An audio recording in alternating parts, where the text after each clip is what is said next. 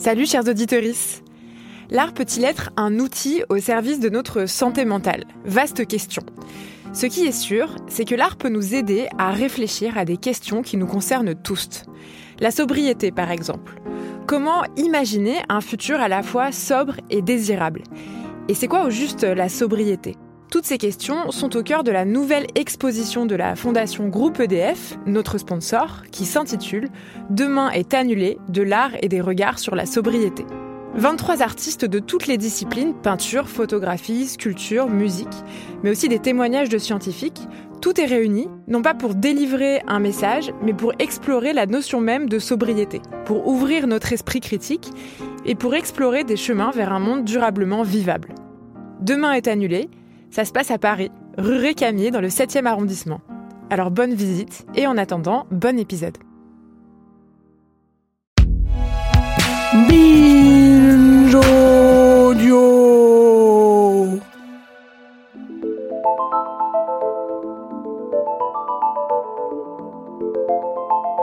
Salut chers auditeurs, c'est Camille Test. Il y a quelques années, j'ai traversé une sorte de crise existentielle. Je ne savais plus du tout qui j'étais, ce que je voulais, où j'allais et pourquoi j'étais sur cette terre. J'ai quitté mon boulot de journaliste car je ne savais plus pourquoi je faisais ça.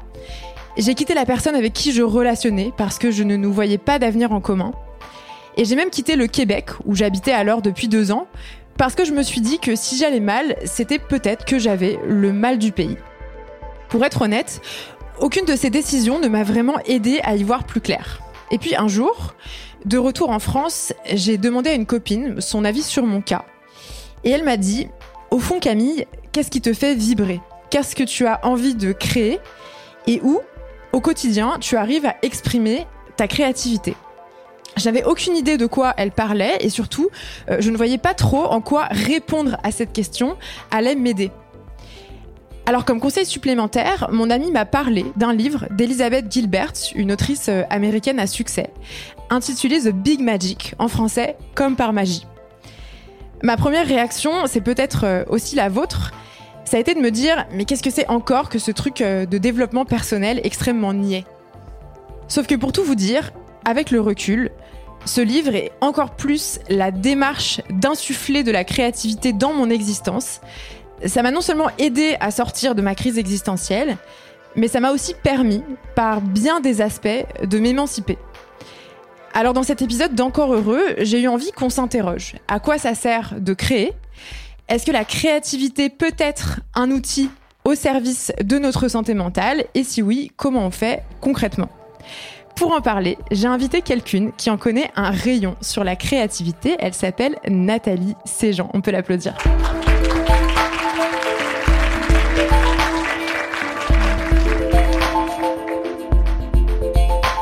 Bienvenue Nathalie. Merci Camille. Euh, tu es artiste, scénariste, réalisatrice. Tu as écrit un livre ovni intitulé Il paraît que tu veux changer le monde, collection Révélation aux éditions Fulber First. Tu as coécrit une pièce de théâtre intitulée Est-ce ma faute à moi si j'aime? Tu animes un podcast qui s'appelle Faire, qui donne la parole à des personnes qui font, qui créent, qui passent à l'action. Parmi tes invités, euh, on peut euh, nommer par exemple l'humoriste Tani, la photographe Tay Kalenda ou l'autrice Alice Zeniter. Et tu proposes enfin, on y reviendra euh, tout à l'heure, des ateliers autour de la créativité. Quand on te demande ce que tu fais dans la vie, tu cites pas cette longue biographie, tu dis que tu es une fabriqueuse d'histoire. Pourquoi? Parce que ça serait trop long de dire tout ça et parce que ce qui m'anime dans tous ces projets en fait c'est justement le lien pour moi dans tout ça c'est les histoires qui sont contenues dans toutes euh, ces formes d'expression. En fait moi ce qui m'intéresse c'est la possibilité d'exprimer euh, ma créativité à travers différents médiums en racontant des histoires Justement, euh, tu parles de créativité. Euh, c'est quoi ta définition de la créativité? Alors moi, je pense que la créativité, c'est quelque chose que je considère être un muscle. Et même si je sais pas si les médecins seront d'accord avec moi, mais moi je suis d'accord avec moi. C'est déjà ça. Ouais. Et, et pour moi, c'est un muscle qu'on a toutes et tous et qui peut être euh, développé.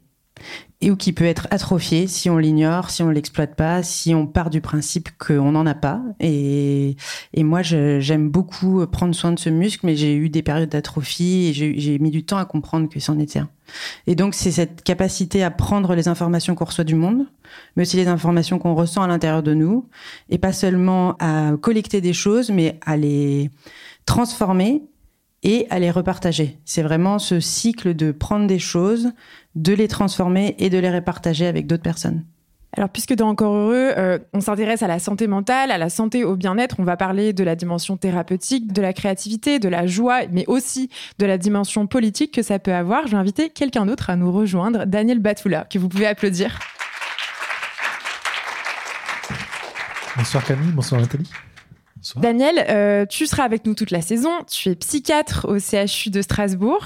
Tu euh, vas nous parler tout à l'heure de plein de choses autour de la créativité, peut-être de sa dimension thérapeutique. Mais avant, je voulais te poser la question. Est-ce que toi, tu dirais que tu es quelqu'un de créatif? Alors, euh, je dirais que oui, il y a des moments où je suis créatif, peut-être pas dans le sens où les gens peuvent l'entendre euh, de façon assez classique. Je ne fais pas de peinture, ni de sculpture, ni de broderie particulièrement, mais je fais de la créativité un petit peu au quotidien en voyant mes patients. C'est de la psychothérapie, donc je vois des gens de façon individuelle avec qui je travaille et qui ont une histoire de vie singulière, qui ont des problématiques singulières et, et on travaille ensemble et à chaque fois, je suis en train d'essayer de trouver comment les aider au mieux pour aller mieux ou pour faire face à leurs problèmes. Donc je crée à chaque fois en donc tu crées des, protocoles d'accompagnement et euh, tu euh, individualises et tu inventes en fait en réalité des façons de faire en sorte que tes patients, tes patientes aillent mieux.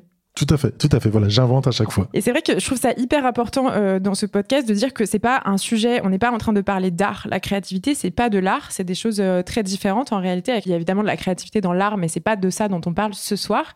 Euh, et pour vous le prouver, j'ai envie de vous faire écouter un premier témoignage d'une infirmière libérale qui a pour elle une façon très étrange, finalement assez proche de la tienne, Daniel, d'exprimer sa créativité, c'est de faire des pansements. On l'écoute. Moi, ce que j'aime dans le fait de faire des pansements, c'est que je suis assez libre. En gros, le ou la médecin me demande de prendre en charge une plaie jusqu'à la cicatrisation complète, et donc je dois créer mon propre protocole infirmier à partir de ça. C'est à moi de trouver un moyen d'aider au mieux le ou la patiente. Je me base sur mon expérience et sur mes connaissances.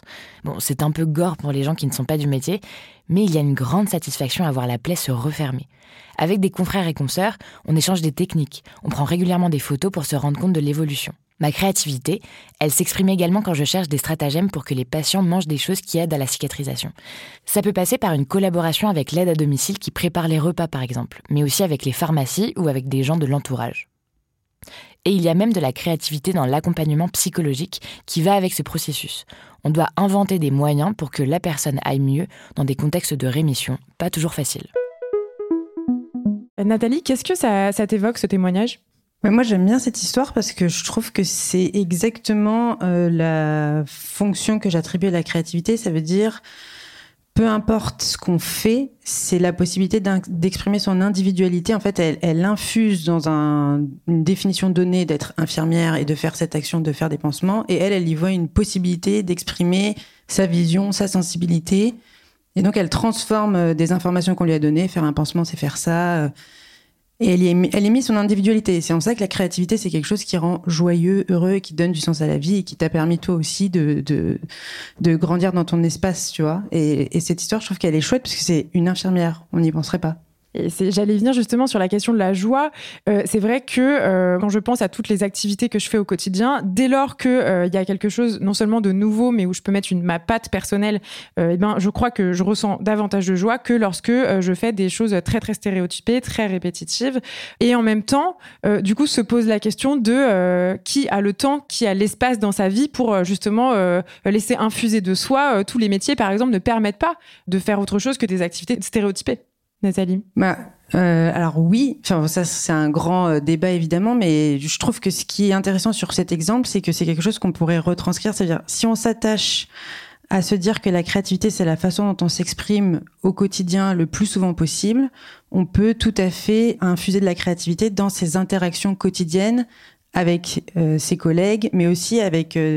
moi, il y a un truc que j'adore faire, par exemple, depuis quelques temps, c'est casser les scripts de conversation quand on a des relations avec les gens de service quand on commande un café, quand on commande une baguette. Alors c'est pas systématique et on n'a pas toujours le temps de le faire, mais c'est trouver de la créativité dans la façon de bah, essayer en fait de d'amener autre chose. La créativité, c'est quand même un élément qui va vers le chaos et vers le non stérile. Et alors qu'on est justement dans des sociétés qui essayent de mettre des process hyper stériles et de nous rendre un peu automates et de nous demander d'être dans la répétition de mouvements ou de façon de se parler pour que ça aille plus vite, les transactions vont plus vite. Et la créativité, c'est une invitation en fait à casser ça et à créer un peu du chaos et du chaos sort la magie. Et du coup, euh, concrètement, toi, quand tu euh, commandes un café, comment est-ce que tu casses le script en question? Justement, je systématise pas. Je crois que le premier truc, c'est de pas systématiser les choses parce que à partir du moment où tu systématises, tu t'es pas créatif, tu exécutes quelque chose. La créativité, c'est de réussir à être en connexion avec ton moment et qui tu es. Mais euh, je sais pas, j'ai eu une interaction cool tout à l'heure avec la personne qui a fouillé mon sac et c'était rien dans le sens où ça va pas lui changer sa vie, ça va pas me changer ma vie, mais c'était un moment joyeux où on a ri et ça c'était chouette. Et je peux pas dire il faut dire ce mot-là ou il faut penser comme ça parce que si je vous dis quoi faire, par principe c'est pas votre créativité qui s'exprime, c'est juste une, une application de ce que moi je vous dis. Hmm. Créer, ça peut être euh, du coup un facteur euh, de joie énorme. Ça peut être aussi simplement une façon parfois d'aller un peu moins mal. À nouveau, je voudrais vous faire écouter euh, le témoignage de quelqu'une.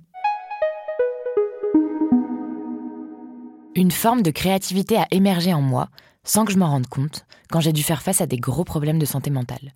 Quand tu vas mal et que tu passes énormément de temps chez toi sans pouvoir bouger, créer quelque chose, n'importe quoi, c'est non seulement une façon de garder ses mains et sa tête occupées dans des journées où l'anxiété t'empêche de vivre en société, mais c'est aussi une façon d'avoir l'impression qu'on existe vraiment, qu'on est capable de faire aboutir quelque chose, même si ce quelque chose, c'est une toile, une petite peinture, de la broderie ou un bon repas. Créer des choses, pour moi, ça a été une façon de me reconnecter à mon humanité, à mon existence. Daniel, ton regard de psychiatre sur ce témoignage? C'est euh, intéressant parce qu'en fait, c'est encore une fois l'idée de voir de la créativité là où les gens n'y pensent pas.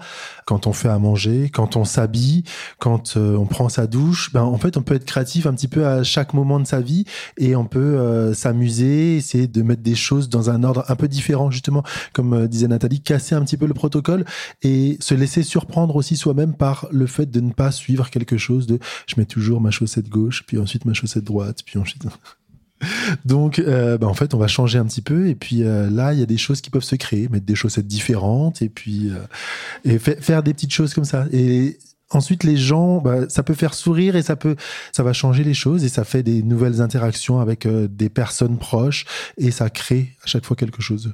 Dans les accompagnements thérapeutiques, on parle aujourd'hui parfois d'art-thérapie. C'est parfois un peu utilisé à toutes les sauces. On a un peu l'impression que tout le monde est un peu art-thérapeute aujourd'hui. Euh, toi, à nouveau, ton, point de vue euh, d'accompagnant, ton point de vue de médecin sur ce sujet, quel est-il? Alors, euh, en psychiatrie, il y a de l'art-thérapie qui se fait souvent dans les hôpitaux psychiatriques. Il y a, à mon avis, deux façons de voir l'art-thérapie qui est proposée. Il y en a une qui va être plus occupationnelle, donc des choses peut-être un peu répétitives ou des petits bricolages avec un protocole ou avec des choses un peu ciblées. Parfois, c'est pour que les gens se remettent à faire quelque chose progressivement et surtout ne soient pas en train de ruminer euh, la problématique ou des choses difficiles voilà pour s'échapper un petit peu au quotidien. Là, je dirais que c'est plus de l'art thérapie un petit peu euh.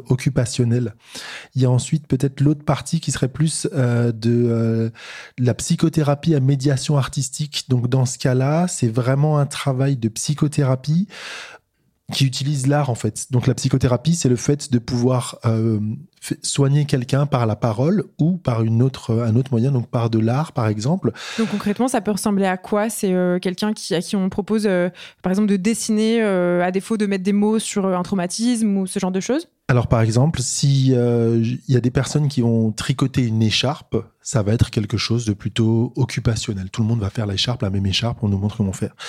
Euh, dans quelque chose de plus psychothérapeutique, euh, la personne va faire euh, un gilet de son enfant qui est décédé pour surmonter le deuil, pour penser un petit peu, pour mettre un espèce de pansement pour passer à travers tout ça.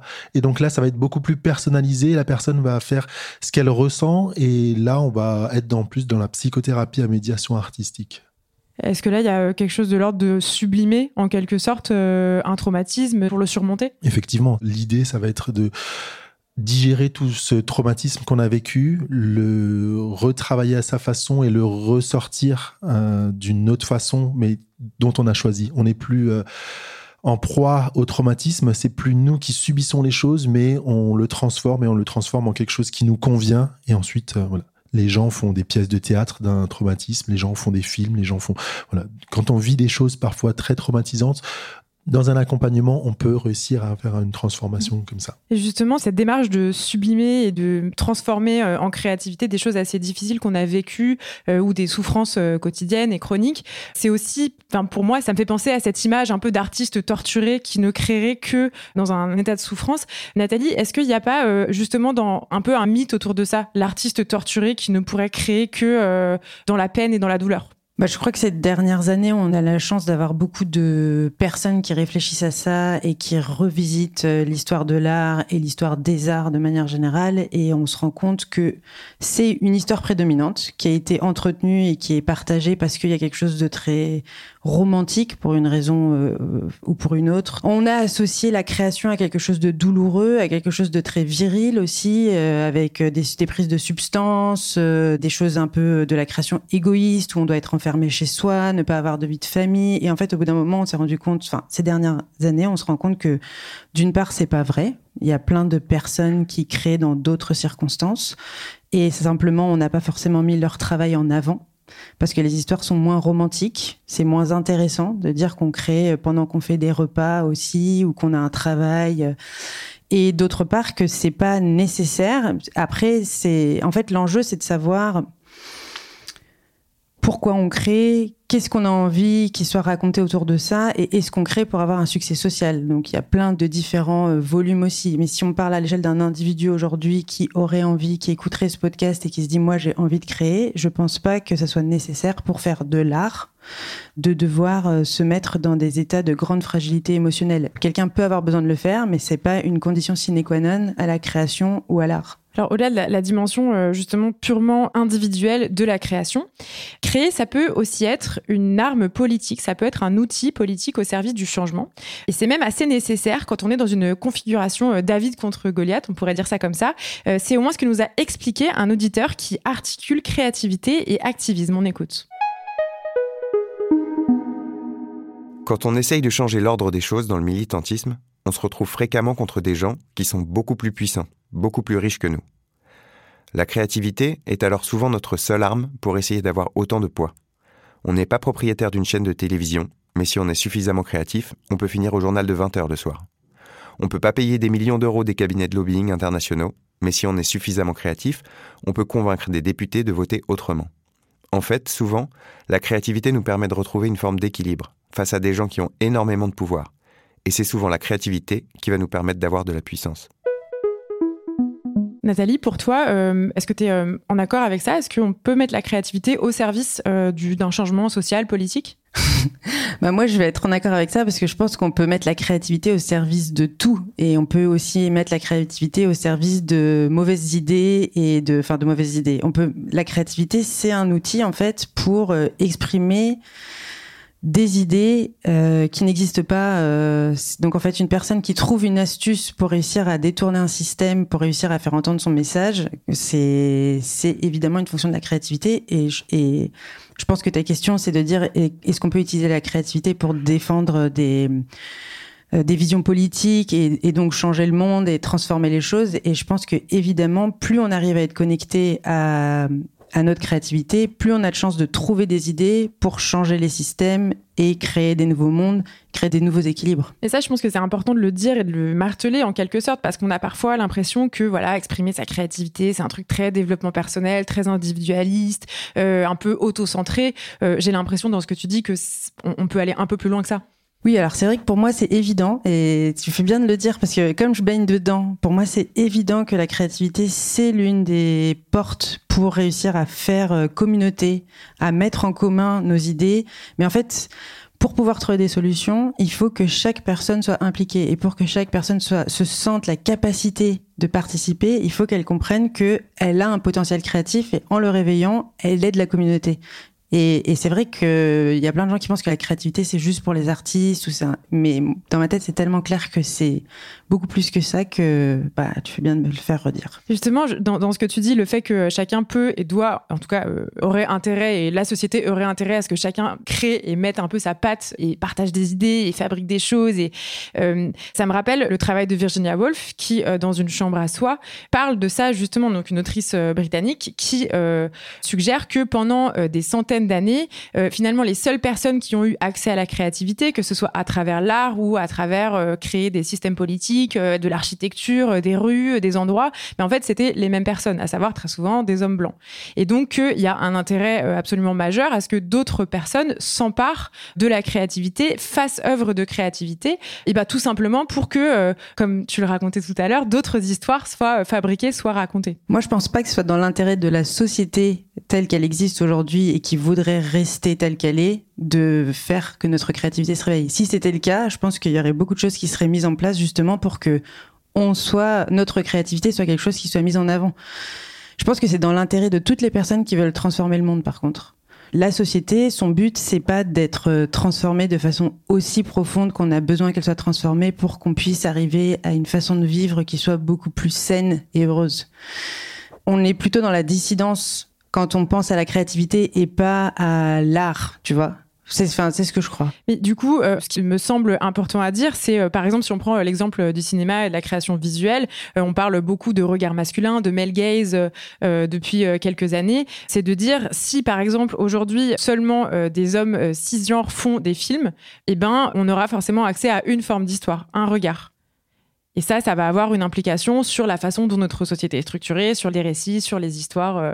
Mais de toute façon, c'est ce qui se passe dans les romans, c'est ce qui se passe dans les films. Et ce qui est intéressant aujourd'hui, c'est que toutes les personnes qui arrivent à rêver leur créativité et dont on n'a pas entendu les voix proposent des récits différents.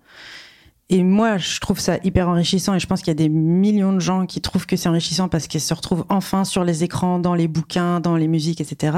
Mais on voit bien à l'intensité de la résistance à laquelle on fait face que les pouvoirs mis en place voudraient bien continuer à faire des films avec les mêmes réalisateurs qui reçoivent les aides du CNC, etc. Donc, c'est intéressant en fait de se rendre compte. C'est en ça que la créativité c'est hyper politique parce que c'est pas dans l'intérêt du système établi que tout le monde soit en train de dire bah moi ça c'est ma singularité et ma singularité vous pouvez pas vraiment la contrôler. Mais si on, mais, mais du coup, je trouve ça hyper charmant et joyeux parce que si on commence à vivre dans un monde où les gens ont cette possibilité-là, déjà, ça donne un sens au quotidien. On sait pourquoi on est là tout d'un coup. Tu vois, on se dit tout le temps, en fait, pourquoi je suis là? On est 8 milliards. Qu'est-ce que ça fait si je disparais? Bon, en vrai, ça va pas faire grand chose. Mais par contre, si on commence à être activé sur notre singularité, à s'exprimer dans notre créativité, et qu'on met ça après en lien avec d'autres personnes, on sait que c'est le nombre qui fait la différence. Et tout d'un coup, on se dit, qu'est-ce qui va émerger de tout ça? Et c'est pour ça que moi, je milite euh, pour que les gens prennent du plaisir à découvrir qui ils et elles sont et à l'exprimer au monde. Daniel, toi, est-ce que c'est euh, quelque chose que tu fais auprès de tes patients, tes patientes, euh, de, les encourager à créer, à exprimer leur créativité, peu importe la forme que ça peut prendre? Oui, euh, je leur demande souvent de redevenir actrices et acteurs de leur propre histoire ou de leur propre traumatisme ou de leur propre vécu parce que ils viennent avec une histoire qu'ils racontent ou qu'elles racontent, mais parfois en prenant cette histoire, en posant plus de questions, et euh, les personnes vont réussir à se sortir de ce schéma qu'elles ont et à trouver mm, la même histoire, euh, mais en la voyant d'une autre façon ou d'un autre point de vue. Euh, Par exemple, quand euh, les personnes subissent des choses assez difficiles dans l'enfance, je leur propose assez régulièrement de revenir sur leur histoire et de d'écrire. Alors à l'âge adulte où ils sont, ils viennent me consulter, je leur propose de réécrire une lettre à leur eux enfant. Donc, euh, par exemple, euh, Nathalie, c'est, je te demande de d'écrire à la Nathalie qui a 10 ans et de lui raconter le moment ou les moments difficiles qu'elle est en train de vivre actuellement, de les voir un peu d'une autre façon et de se dire, ça va être euh, difficile ce que tu es en train de traverser, ça va être euh, marquant, mais tu vas réussir à dépasser tout ça, tu vas réussir à faire un travail ensuite, tu vas réussir à venir consulter, tu vas réussir à avancer, tu vas réussir à faire quelque chose et, et en fait à, à te réapproprier ce qui, ce qui s'est passé à un moment donné, donc euh, à recréer ta propre histoire et en la voyant d'une autre façon. C'est ce qu'on appelle de la thérapie narrative où on apprend justement à voir l'histoire d'une façon juste d'un angle différent en fait. Alors créer, c'est, euh, on a l'impression parfois que c'est comme ça, il y a des gens créatifs et des gens pas créatifs, et que euh, ça peut être quelque chose d'assez inné. Et en réalité, euh, la créativité, on le disait tout à l'heure, c'est aussi un muscle, c'est quelque chose qu'on nourrit, c'est quelque chose qu'on peut entraîner. On va y revenir tout de suite après une petite pause.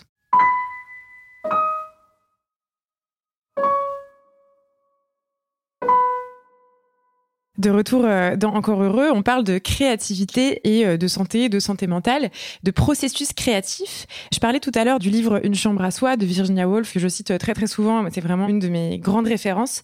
Ce que Virginia Woolf explique notamment, c'est que pour créer, il faut un espace, il faut une chambre à soi. Et longtemps, euh, les femmes, en tout cas beaucoup d'entre elles, euh, pouvaient juste créer euh, sur un coin de table quand elles avaient un truc à créer, entre eux, s'occuper des enfants, s'occuper de leur ménage, voilà. Le fait de se ménager un espace, de se donner du temps pour créer, Nathalie, pour toi, est-ce que c'est important? Est-ce que c'est il faut prioriser en quelque sorte sa créativité pour espérer créer quelque chose?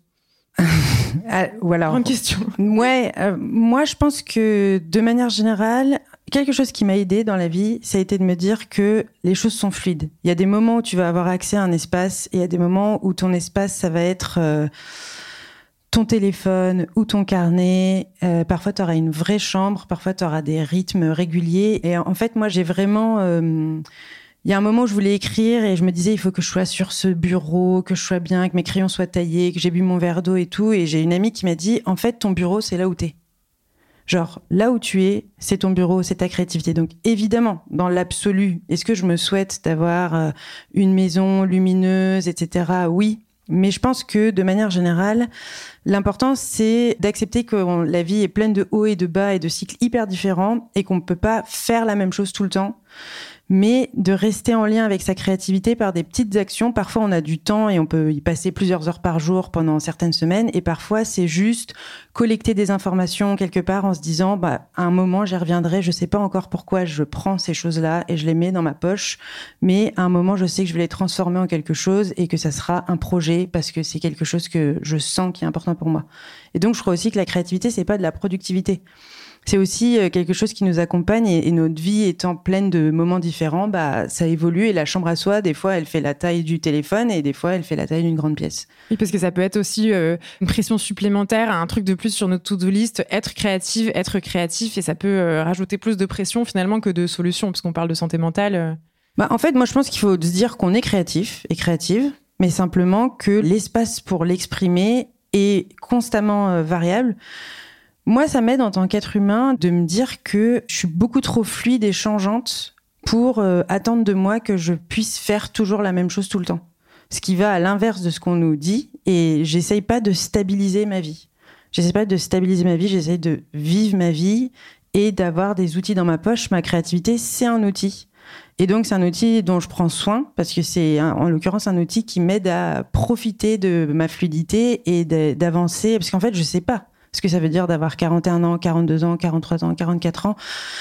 Et donc ma créativité, c'est pas euh, une force figée, c'est quelque chose qui m'accompagne pour devenir cette personne que je vais être l'année prochaine et celle d'après. En même temps, il y a des obstacles qui peuvent être très concrets à la créativité. Par exemple, euh, le livre que je citais en introduction, euh, The Big Magic de Elizabeth Gilbert. Euh, dans ce livre-là, elle défend une idée qui est que, quand même, pour exprimer sa créativité, peu importe la forme que ça peut prendre, il faut quand même avoir la tête un peu libre. Aujourd'hui, c'est une autrice qui a vendu des milliers, des milliers, voire des millions de livres. Elle est aussi l'autrice d'un livre qui s'appelle Mange, Prix M, qu'on connaît parce qu'il a été transformé en, en film ensuite avec Julia Roberts. elle dit que pour préserver sa créativité, elle a, jusqu'à ce que son best-seller ait explosé, eu un boulot alimentaire qui lui a permis, en gros, d'assurer sa survie et d'enlever de sa tête le côté, voilà, euh, mince, il faut que je gagne de l'argent, il faut que je paye mon loyer. Sans quoi, elle se rendait compte qu'en fait, la précarité, ça euh, abîmait profondément euh, sa capacité à créer, évidemment.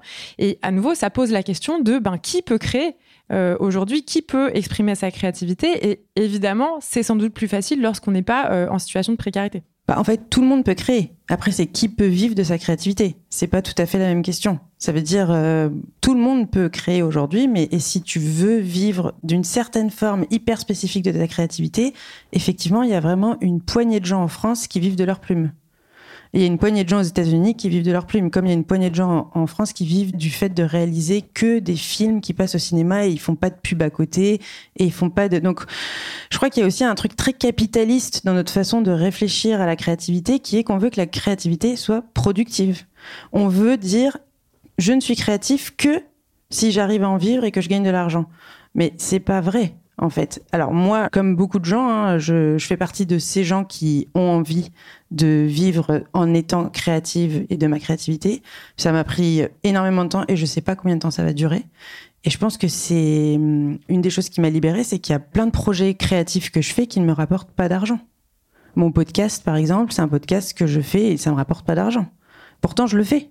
Et je le fais pas pour euh, la gloire ou pour l'argent, je le fais parce que ça me donne du sens à ma vie. Et je pense qu'il y a une libération à trouver dans le fait de se dire est-ce que je n'ai le droit d'être créatif ou créatif que si je vais pouvoir justifier mes actions par de l'argent? Bah Ça, c'est un système capitaliste. Donc euh, voilà. Et justement, tu insistes sur le fait de se détacher du résultat. En fait, pour moi, le résultat, c'est un prétexte pour se mettre en mouvement. On se dit, je veux faire un long métrage ou je veux écrire euh, ce livre, je veux monter une association pour faire telle ou telle chose. Et on a besoin d'avoir un objectif pour avoir une direction et pour se mettre en mouvement. Mais quand on est en train de vivre le processus, qui est quand même 95% de ce qu'on va vivre, c'est le processus pour arriver au résultat. Et après, on contrôle quasiment jamais l'impact qu'on a. Et très souvent, il est quand même euh, vachement minime par rapport à ce qu'on espère. Quand on a compris qu'en fait 95% du temps de notre vie, de notre mortalité, va être passé à faire ce projet, je trouve que le plus important, c'est de se concentrer sur comment prendre du plaisir à faire ce projet, comment être sûr de grandir en faisant ce projet. Ça fait partie des choses dont je parle dans mes ateliers, c'est-à-dire comment on fait pour qu'en fait, c'est le fait de faire qui fasse que peu importe si c'est un flop ou pas, ou si on arrive à atteindre notre objectif ou pas, on grandit, on devient une personne euh, qu'on aime bien déjà, avec qui on aime passer du temps, puisqu'on est quand même avec nous-mêmes toute la journée. On arrive à grandir notre réseau professionnel, notre réseau amical, on arrive à gagner en compétences et on arrive à vivre une vie qui nous intéresse. Parce qu'en fait, le résultat en lui-même, qu'il soit positif ou négatif, c'est tellement rapide que c'est pas ça qui reste. Ce qui reste, c'est la façon dont on va vivre le processus. Et donc souvent, les gens se disent, peu importe, il faut que j'arrive à atteindre mon objectif, donc je vais pousser les gens à bout, je vais moi-même me mettre à bout, je vais faire du mal à mon entourage parce que je suis en train de faire ce projet artistique très important ou créatif très important. Sauf que c'est ça qui reste à la fin. C'est pas le résultat, c'est les gens que tu côtoies, c'est ce que tu as appris. Et donc moi, je trouve qu'il y a une vraie façon, il faut repenser, enfin je propose de repenser en tout cas la façon de vivre le processus. Et le résultat après, c'est si ça marche, tant mieux. Mais si ça marche pas, euh, bah en fait, tu auras déjà appris toutes les autres choses à côté pour faire ton prochain truc. Et peut-être que ça marchera jamais. Et pour la plupart des gens, ça marche jamais. Mais moi, j'ai fait mille trucs et rien n'a marché pour l'instant. Si on se base sur l'échelle de ce qu'on appelle le succès, je veux dire, euh, j'ai passé cinq ans à essayer de faire un long métrage. J'ai fait plein de choses qui ont raté, donc que personne n'a vu. Parfois, il y a des choses que les gens ont vues, mais ils n'en ont rien à foutre. Et il y a ça aussi. Enfin, je veux dire, parfois, les gens, ils voient ton truc et juste, ça leur... Bah. Et en fait, si t'attends que les gens te valident pour être heureux du fait de faire, ça va mal se passer. Tu racontes euh, dans une de tes conférences, un TEDx, je crois, l'histoire de Carmen Herrera. Est-ce que tu pourrais nous la raconter brièvement? Carmen Herrera, c'est une euh, femme peintre. C'était il y a cinq ans maintenant, mais euh, il y avait un petit documentaire sur Netflix à l'époque qui durait peut-être 30 euh, minutes. Et j'avais trouvé ça drôle d'ailleurs parce que c'était vraiment, quand on fait des documentaires sur les femmes, ça dure que 20 minutes parce qu'il n'y a pas tant de choses que ça à dire finalement. Et en fait, c'est une de ces nombreuses femmes peintes, parce que depuis, en a eu plein qui sont sorties, qui a vécu toute sa vie en peignant. Et elle a peint, elle a peint, elle a peint des, centaines d'œuvres et elle n'a jamais fait d'expo, je crois, elle en a peut-être fait une. Et puis, vers 80 ans, un... je me souviens plus exactement de l'histoire parce que je les confonds maintenant entre toutes ces femmes peintres, mais en gros, elle a eu une opportunité de faire une exposition. Je sais plus si c'était pas un voisin ou quelque chose comme ça. Et son travail a été découvert. Elle est devenue une artiste de renommée internationale sur les 10 ou 15 dernières années de sa vie. Et en fait, l'histoire euh, que je raconte dans le TEDx pour illustrer ce, propos, c'est ah mais c'est génial. Enfin, je veux dire, comme Ethel Adnan, comme toutes ces femmes qu'on finit par découvrir. Euh, ah, regardez comme elles sont formidables. Mais pendant 80 ans, enfin, ok, disons pendant 60 ans, elle, elle a peint. Je veux dire, euh, déjà pendant 5 ans et il se passe rien, c'est long. Mais 60 ans. Donc, ce qui la motive, ce qui l'anime, ce qui fait qu'elle peint, c'était jamais l'idée de devenir célèbre et, tant mieux pour nous qu'on ait découvert son travail. Mais elle, il fallait qu'elle trouve une autre façon de donner du sens à sa vie et elle a, je sais pas ce qu'elle se disait, je sais pas pourquoi ce qui l'animait. Et évidemment, on peut parler de privilège social parce que si vous voulez stocker 300 peintures chez vous pendant 60 ans, non, mais il y a aussi cette réalité-là. Évidemment, on parle d'une personne qui est capable de stocker des peintures pendant 60 ans. Non, mais moi, j'ai déjà du mal avec mes disques durs, donc. Euh, mais c'est une histoire qui montre aussi qu'il y a des gens qui ont ce feu, et ce feu, c'est de se dire, je fais ce que je fais parce que ça me donne du sens. Et il se trouve qu'à un moment, il y a une jolie collision qui s'est passée, et, on en a plein en ce moment qui sont en train de surgir, et c'est chouette et triste à la fois, parce que ça montre bien qu'il y a un vrai problème entre la valeur de ce qu'on attribue à la créativité et ce que la créativité apporte à l'individu. En fait, c'est ça. Il faut, il faut avoir ce côté de d'artiste euh, désabusé de dire je m'en fous. En fait, si vous vous voyez pas pourquoi je le fais, bah peut-être un jour vous le verrez, mais moi je le fais parce que je veux grandir, je veux découvrir qui je suis et je veux essayer d'apporter ce que j'ai envie d'apporter au monde. Il y, a aussi, euh, il me semble, beaucoup dans euh, le fait de s'empêcher, de se censurer un peu dans la création, euh, tout un tas de peurs et de croyances autour de ça qui sont par exemple, ça a déjà été fait, c'est la même idée que machin, ça sera jamais assez bien. Qu'est-ce qu'on fait de toutes ces peurs, de toutes ces croyances qu'on se répète un peu pour finalement s'empêcher de faire quelque chose parfois? Ça c'est vrai, c'est hyper dur de passer ces bloquants-là pour moi, l'une des choses que je fais, en tout cas l'offrande que je fais quand euh, c'est d'offrir aux gens de faire. C'est-à-dire qu'en fait, ces bloquants-là, ils sont arrangeants pour toutes les personnes qui ont besoin de prendre notre espace. Je sais pas comment, enfin, je sais comment l'expliquer, donc je vais le faire. Je t'en prie. non, c'est parce que, en gros, si on part du principe que hum, on est une espèce évolutive, ce qu'on devrait être a priori. C'est normal qu'on utilise la créativité pour essayer d'explorer quelle va être notre prochaine évolution à l'échelle individuelle, puis en collectivité à l'échelle de notre espèce générale. Si vous vous exprimez pas votre créativité, donc si les personnes qui écoutent, si les personnes qui sont là n'expriment pas leur créativité, bah, ce que vous faites, c'est que vous laissez la place à une autre personne pour prendre votre place.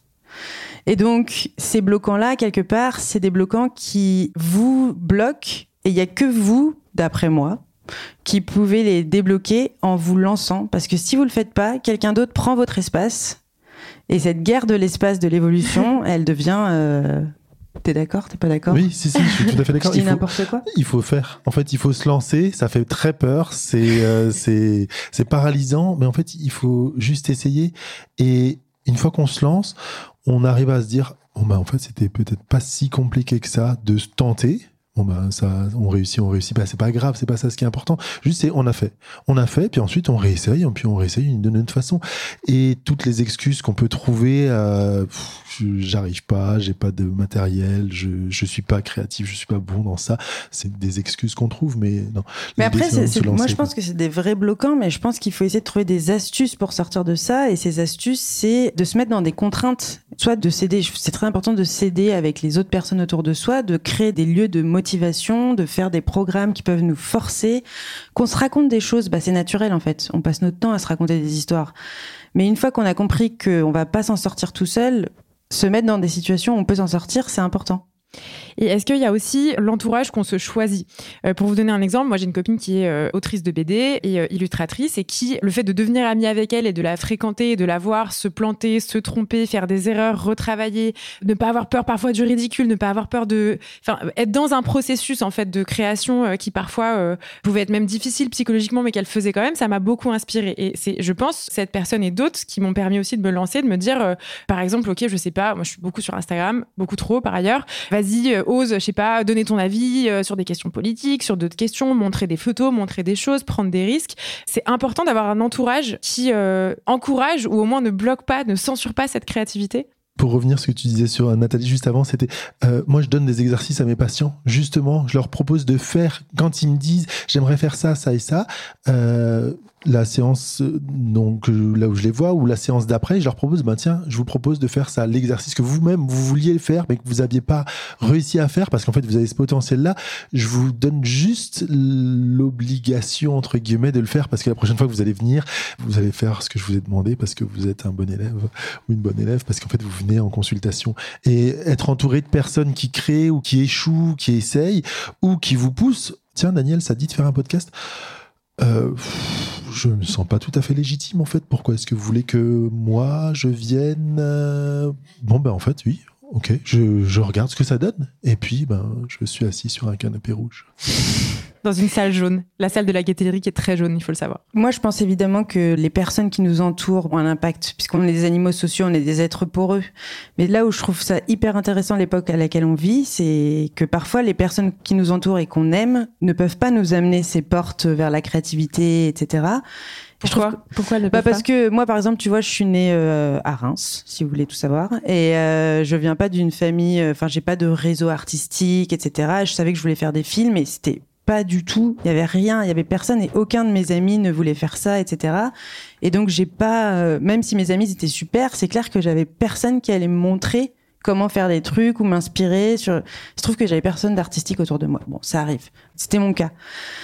Pour moi, l'Internet, j'ai vécu ça comme une libération et une démocratisation euh, des outils. Tu vois, juste ça, même ça, on oublie parfois, mais juste le fait qu'on puisse avoir cette conversation et que peu importe où tu vas être en francophonie, tu vas pouvoir écouter cet épisode, bah, c'est en fait, du coup, ce que j'essaie de dire, c'est que ce qui est important, c'est de choisir son entourage. Et aujourd'hui, avec Internet, on a la possibilité de choisir un entourage de gens qui sont peut-être pas nos amis dans la vraie vie, mais qu'on peut fréquenter parce qu'on décide de les suivre. Et tu vois, euh, comme toi, quand tu dis, bah, je regarde les gens qui font ça, et d'un coup, je me dis, ok, maintenant, j'ose et je vais le faire. Moi, je trouve ça génial de se dire, ok, peut-être tu connais personne, parce qu'il y a quand même un gros truc d'isolation, je pense, euh, dans le fait de créer, c'est que parfois on a l'impression qu'on connaît pas les bonnes personnes et qu'on n'a pas accès. Surtout on n'a pas fait la bonne école d'art. Ou... Ouais, moi j'ai pas fait d'école d'art. J'ai pas fait d'école d'art. Je viens pas de ce milieu-là et je côtoie pas ce milieu-là et je réseaute pas dans ce milieu-là. Et je vis pas à Paris. Enfin, donc il y a rien qui va. Mais je trouve ça hyper important de se dire qu'en fait aujourd'hui, grâce à Internet, on a le choix en tant qu'individu des personnes qu'on suit on peut choisir de suivre des personnes qui vont nous aider à sortir le meilleur de nous-mêmes et à nous inspirer, à nous donner confiance. Il y a plein de gens qui partagent leur processus créatif aujourd'hui. Il y a plein de gens qui encouragent les autres à s'exprimer, à prendre la place. Et donc, ouais, tu peux t'entourer aujourd'hui d'une façon que moi, je pouvais pas faire quand j'avais 20 ans. Justement, tu parles de partager euh, des processus créatifs. Toi, via ton site internet, tu partages des ateliers, des ateliers qui euh, ont vocation à nous aider à développer notre créativité, à se mettre en mouvement, à faire des choses. Il y a un atelier qui m'a euh, tout particulièrement intéressé, c'est l'atelier carnet d'idées. c'est un atelier dans lequel, bah, en gros, tu nous encourages et tu nous apprends comment faire des carnets pour y mettre toute notre inspiration, les choses qui au quotidien viennent nous chercher et voilà, qu'on ne sait pas trop pourquoi, mais on les dépose dans un carnet. Est-ce que tu peux nous expliquer pourquoi tu penses que c'est important d'avoir un carnet d'idées. Moi, je pense que c'est important d'avoir un carnet d'idées parce que, en fait, euh, à quoi ça sert de d'écouter des choses, de lire des livres, de parler à des gens, de traverser tout ce qu'on traverse si on n'en fait rien? Ou si on laisse ça au petit bonheur la chance? Moi, ce que j'aime bien avec donc le carnet d'idées, c'est une méthode que j'ai développée et que j'appelle comme ça, et c'est vraiment un carnet et un crayon. Donc, c'est le plus démocratique possible, j'espère. Et l'idée, c'est de collecter tout ce qui nous traverse et que on, et qui nous intéresse, que ça soit une citation ou juste, il n'y a pas de jugement de valeur. En fait, justement, l'intérêt, c'est pas de juger l'intérêt de ce qui vous interpelle, c'est de tout mettre dedans au fur et à mesure de votre chronologie quand vous le sentez, pas tous les jours à telle heure, mais c'est quand vous le sentez. Il y a des moments où vous écrivez pendant trois semaines, il y a des moments où vous écrivez rien, etc.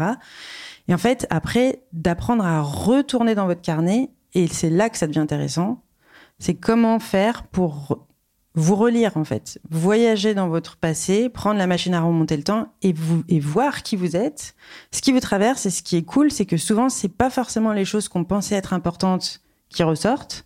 C'est pas forcément les choses qu'on pensait qu'on n'oublierait jamais, dont on se souvient. Et en fait, je trouve que c'est hyper puissant parce que on a la possibilité de vivre tellement de choses aujourd'hui, c'est super.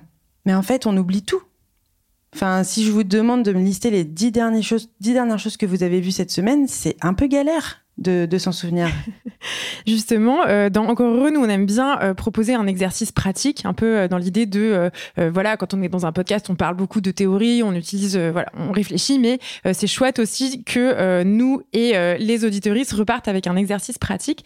Nathalie, je t'ai demandé de réfléchir à un exercice basé sur cette idée que la créativité, elle se nourrit d'un terreau composé d'expériences, composé de rencontres, composé d'inspiration, et qu'on peut faire l'effort d'aller chercher et se souvenir de ces choses-là. Est-ce que tu veux bien nous proposer cet exercice? Je veux bien. Alors, tant mieux. Normalement, on est soulagé. Le principe normalement, c'est quand même d'écrire ça sur un papier, afin de pouvoir en garder une trace. Là, on va le faire un peu rapidement. Euh, donc l'idée, ça serait de reparcourir euh, les deux, trois derniers jours, la dernière semaine que vous avez passée, et de d'essayer de voir quels sont les moments qui surgissent dans votre tête où vous dites tiens ça, j'aimerais bien le garder, que ça soit être allé voir un film ou si vous avez une excellente mémoire, une citation.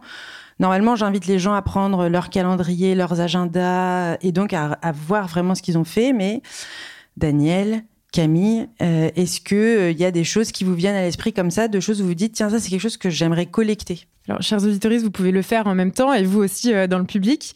Moi j'ai réfléchi je pense qu'il y a trois choses que j'ai envie de retenir euh, de ces derniers jours. On est d'accord que c'est pas forcément une œuvre d'art. Ça peut être euh, une phrase, un. Oui, mais voilà, ça peut être une anecdote qui t'est arrivée ou une pensée que tu as eue. Moi, j'avoue, c'est la, c'est la. Euh, j'habite dans un village. Dans ce village, il y a un café. Dans ce café, il y a une dame qui travaille dans le café. Et il y a quelques jours, elle avait une très grande robe noire et blanc, une sorte de très grande chemise en noir et blanc avec des, des rayures verticales. Et je sais pas pourquoi, j'arrête pas de penser à cette robe. voilà. Donc tu dirais que ça, c'est un truc que je, pourrais le jeter sur un carnet et attendre de comprendre pourquoi. Ouais. Mais parce que si ça se trouve, dans trois ans, tu vas vouloir monter un projet et tu vas retomber sur cette chose et tu vas dire Ah, mais ça serait un super outfit pour le personnage de ce projet. Enfin, tu vois ce que je veux dire, mais tu t'en souviendras pas dans trois ans. C'est ça le, principe. Daniel? Eh ben Alors, moi, j'ai un... j'ai quelque chose qui m'est venu, mais deux fois de ces derniers jours de façon assez similaire. Donc, c'était ce week-end et aujourd'hui. Et en fait, comme c'est l'automne, ce, week-end, je me baladais dans la forêt avec mes enfants et euh, il y a eu un coup de vent il y a toutes les feuilles qui sont tombées et euh, ça, ça, faisait, ça fait une petite pluie de feuilles. Et aujourd'hui, pareil, en venant euh, de l'hôpital vers la gare, il y a eu un, du vent et de la pluie, entre autres. Et en fait, il y a eu ces feuilles qui sont tombées et ça m'a, ça m'a fait penser à ça. Je me suis dit, oh, c'est trop beau ces feuilles-là qui sont en train de virevolter. Et ça m'a refait penser à ce moment que j'ai passé dans la forêt avec mes enfants. Et ça me fait penser que j'aime beaucoup en fait les feuilles comme ça qui tombent en automne. Mais c'est super. Mais en fait, de toute façon, il n'y a aucune bonne ou mauvaise réponse. C'est le principe. Hein. Mais là, pour le coup, vous avez des anecdotes euh, très très chouettes. Euh, donc c'est non mais non parce que c'est des petites anecdotes, mais ça peut vraiment être aussi euh, de noter des choses qui euh, en fait, c'est aussi l'exercice d'apprendre à ne pas censurer avec soi-même, mais on n'est pas dans l'ordre du journal intime. C'est pas euh, j'ai fait ci, j'ai fait ça. C'est vraiment jeter dans son carnet au fur et à mesure plein de choses et repasser plus tard. Et, là, et ces anecdotes-là, moi, pour le coup, je trouve que c'est vraiment, euh, si vous les avez pas déjà archivées, je vous invite à le faire. J'avoue que non, pas encore. Voilà. Là, ça va rester en en reparlant et euh, voilà, je vais réécouter le podcast et je vais me dire, ah, très bonne idée. Pour terminer, euh, Nathalie, j'ai l'impression que toi, tu accordes de l'importance aussi au fait de euh, non seulement noter pour soi-même les choses qui nous inspirent, mais aussi de les partager, de faire circuler. Tu as un concept qui s'appelle la circulation. Oui, alors la circulation, c'est un mot que évidemment j'ai pas du tout inventé, mais il se trouve que bizarrement, ça marche mieux que le mot bouche à oreille. Donc c'est tout simplement du bouche à oreille, mais que j'appelle la circulation, et c'est cette idée de faire l'effort de partager avec les gens déjà qu'on aime, qui sont autour de nous, des choses qu'on a aimées et qui nous ont vraiment marqué. Parce que je me suis rendu compte d'un truc que j'ai trouvé flippant, c'est que encore une fois, on a tellement de choses qu'on lit, qu'on voit, qu'on écoute. Et en fait, je parle avec des potes et je me rends compte qu'ils ont vu des trucs qu'on a vus en commun et on, on s'en parle pas. On, on se le raconte pas parce qu'on les voit pas en même temps, parce qu'en fait, la vie va trop vite. Et encore une fois, pour moi, c'est ce truc de aujourd'hui, le but, c'est plus de. On a tout, quelque part. Alors, euh, on a tout, mais visiblement, le, la solution au problème, c'est pas de tout avoir. La solution au problème, c'est de faire émerger des choses. Donc, il y a aussi une beauté créative dans le fait de prendre le temps de dire à quelqu'un j'ai vu ça Et franchement, ça m'a suffisamment interpellée pour que j'ai envie que tu le vois. Et moi, j'essaie de le faire que sur des trucs euh, qui sont pas de la dépression. C'est mon choix, mais euh, moi, je. C'est-à-dire pas des pas des œuvres déprimantes, c'est ça que tu veux dire? Non, mais je veux dire les documentaires sur des choses atroces, euh, etc., ou sur des sujets qui sont très difficiles. C'est pas ce que je vais mettre en tout cas en public, ou alors il faut vraiment que ça soit tellement incroyable et que ça m'est transformé de façon tellement forte que mais j'essaie de pas alimenter la rage et le désespoir. Pour le coup, j'essaie vraiment de mettre des, des formes narratives qui soit bousculent les codes et m'ont bousculé, soit m'ont apporté de l'espoir, de l'envie de vivre. Euh, et moi, par exemple, j'ai des groupes WhatsApp maintenant qui s'appellent Circulation avec euh, différentes personnes et, et, et dans ces groupes, on fait cet effort de se partager des choses. Et en fait, il n'y a pas tant de choses que ça qu'on a envie de partager. Donc c'est pas comme si euh, on allait tout d'un coup commencer à partager. Si on dit aux gens partage vraiment quelque chose qui t'a marqué, que tu as envie de mettre en avant pour que moi aussi je sois modifié par ça, il n'y a pas grand-chose finalement, malgré toute cette énorme production de choses. Et, et ça, pour moi, c'est une forme de créativité, d'expression créative hyper forte. Donc c'est aussi une rigueur de se demander euh, qu'est-ce que j'ai vraiment envie de partager. C'est-à-dire pas tout et n'importe quoi, comme on peut effectivement être tenté de le faire un petit peu parfois, euh, parce que c'est facile de le faire sur les réseaux sociaux, par exemple. Oui, mais il y a aussi plein de gens, je me rends compte qu'ils se disent c'est pas important. Tu vois, ce truc de c'est pas important, il y a même des gens qui vont au-delà et qui vont se dire c'est ce que moi, ce qui m'a intéressé n'est pas important. Et en fait, je peux reprendre le pouvoir sur ça, reprendre le, pouvoir de la conversation, de se dire en fait, bah si, si c'était important pour toi, en fait, si t'as des gens dans ta vie qui sont importants pour toi, pense que ce que tu penses est important et, et fais-leur savoir. Juste ça, déjà, c'est un point de bascule hyper fort et je me rends compte qu'il y a plein de personnes pour qui qui se voient en retrait de la conversation en fait, qui pensent qu'elles sont juste là pour recevoir ce que les autres produisent, mais que même leur avis sur ce qui a été produit n'est pas important. Et moi, je suis pas d'accord. Je pense que c'est important qu'on ait ces conversations. Alors justement, je vais me tourner euh, vers le public. On a encore quelques minutes. Parlez-moi de créativité. Qu'est-ce que, est-ce que vous avez des questions à poser à nos invités? Est-ce qu'il y a des choses que vous avez envie de dire? Est-ce que vous êtes d'accord, pas d'accord? N'hésitez pas à lever la main. On va faire passer un micro. Moi, personnellement, je vais faire un groupe circulation avec euh, quelques personnes avec de le mon public. entourage. Bonsoir personnes à que je tous. connais. Bonsoir. Euh, J'avais juste une petite question par rapport en fait aux réseaux sociaux. On parlait de la créativité, de, euh, enfin en tout cas tout le processus créatif, etc. Et euh, moi personnellement, parfois ça peut me faire peur. Enfin par rapport à ma créativité et de me dire que je suis pas assez à la hauteur ou en tout cas que ce que je fais n'est pas assez important ou d'autres l'ont fait. Et ça, moi je voulais poser cette question sur les réseaux sociaux et la créativité. Comment vous l'abordez La question, c'est par rapport au fait de partager sur les réseaux sociaux? Bah, Partager et que les réseaux sociaux peuvent faire peur par rapport à un, bah, un résultat en fait. Et moi en tant que, enfin, je suis graphiste et parfois ça peut me faire peur en me disant bah ça ça a déjà été fait et comment est-ce que je peux aborder cette position un petit peu créatif, on s'entend, et de voir des résultats finis et ça peut me bloquer en tout cas dans mon processus et j'aimerais savoir un peu votre avis là-dessus. Euh, Je pense que c'est très difficile. Je pense que c'est vrai que c'est euh, c'est très difficile de poster quelque chose et de pas avoir de retour.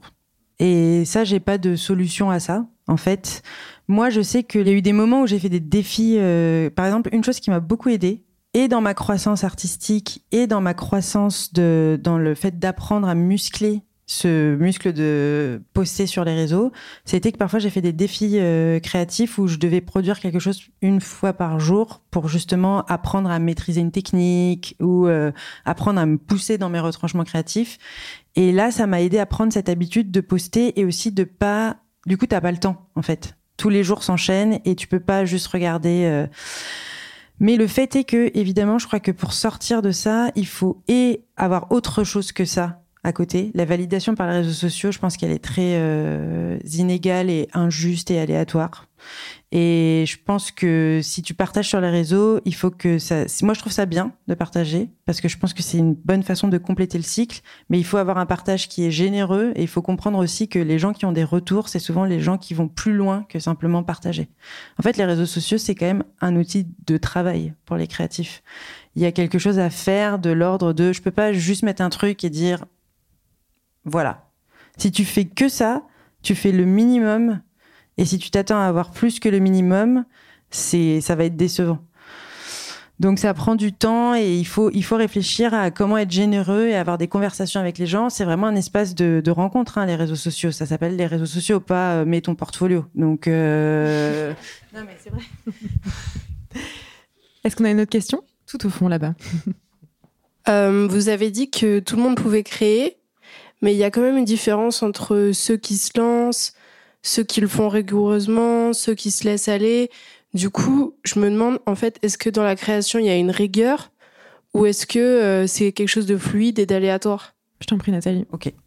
Bah, je pense que ta voix créative, c'est quelque chose d'évolutif. Ce que tu as à dire, la façon dont tu veux le dire, euh, va se transformer au fil du temps. Mais pour qu'elle se transforme, évidemment, bah, j'ai commencé en disant que c'était un muscle. Et le principe d'un muscle, c'est que si tu l'utilises pas, il s'atrophie. Et si tu l'utilises de façon euh, trop importante sur un seul aspect, il peut s'abîmer et tu peux te blesser. Donc en fait, c'est vraiment comprendre que si tu ignores quelque chose, cette chose ne va pas pousser toute seule en fait. Donc si tu veux être activement créative et que ça soit le plus possible étalé sur tous les aspects de ta vie, je t'invite à pas être rigoureuse dans le sens tous les jours, temps, etc., mais plutôt à être en vraie conversation avec ta créativité et à, à l'utiliser le plus possible. Et effectivement, plus tu utilises ta créativité, plus tu vas avoir des facilités à faire des choses rapidement et donc à pouvoir aller un peu plus loin dans ta créativité. On va prendre une dernière et courte question. Bonsoir.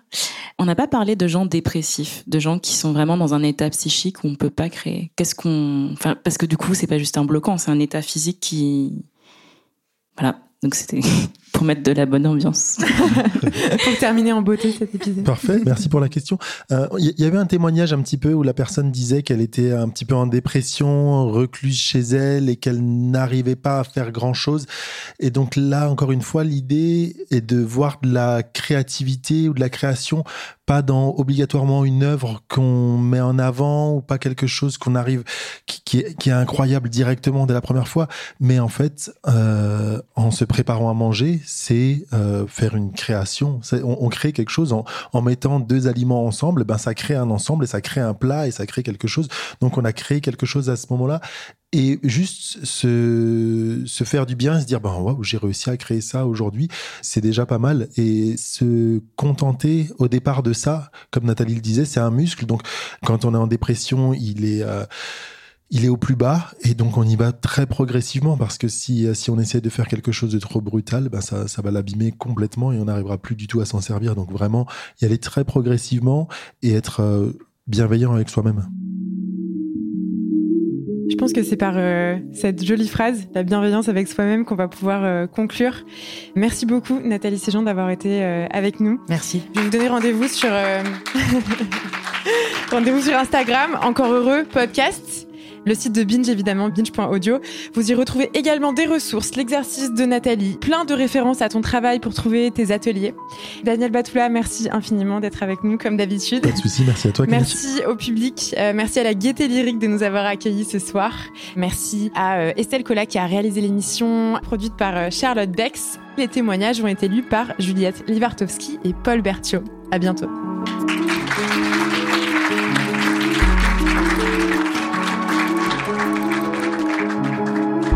Salut chers auditeurs, merci d'avoir écouté cet épisode d'Encore Heureux. Encore Heureux, c'est enregistré une fois par mois, en public, à la Gaieté Lyrique. Et le 15 novembre prochain, on va parler de travail avec Céline Marty et de dépression avec Claire Selma Aitou. Prenez vos places sur le site de la Gaieté Lyrique, billetterie.gaieté-lyrique.net et on se voit en novembre. À bientôt.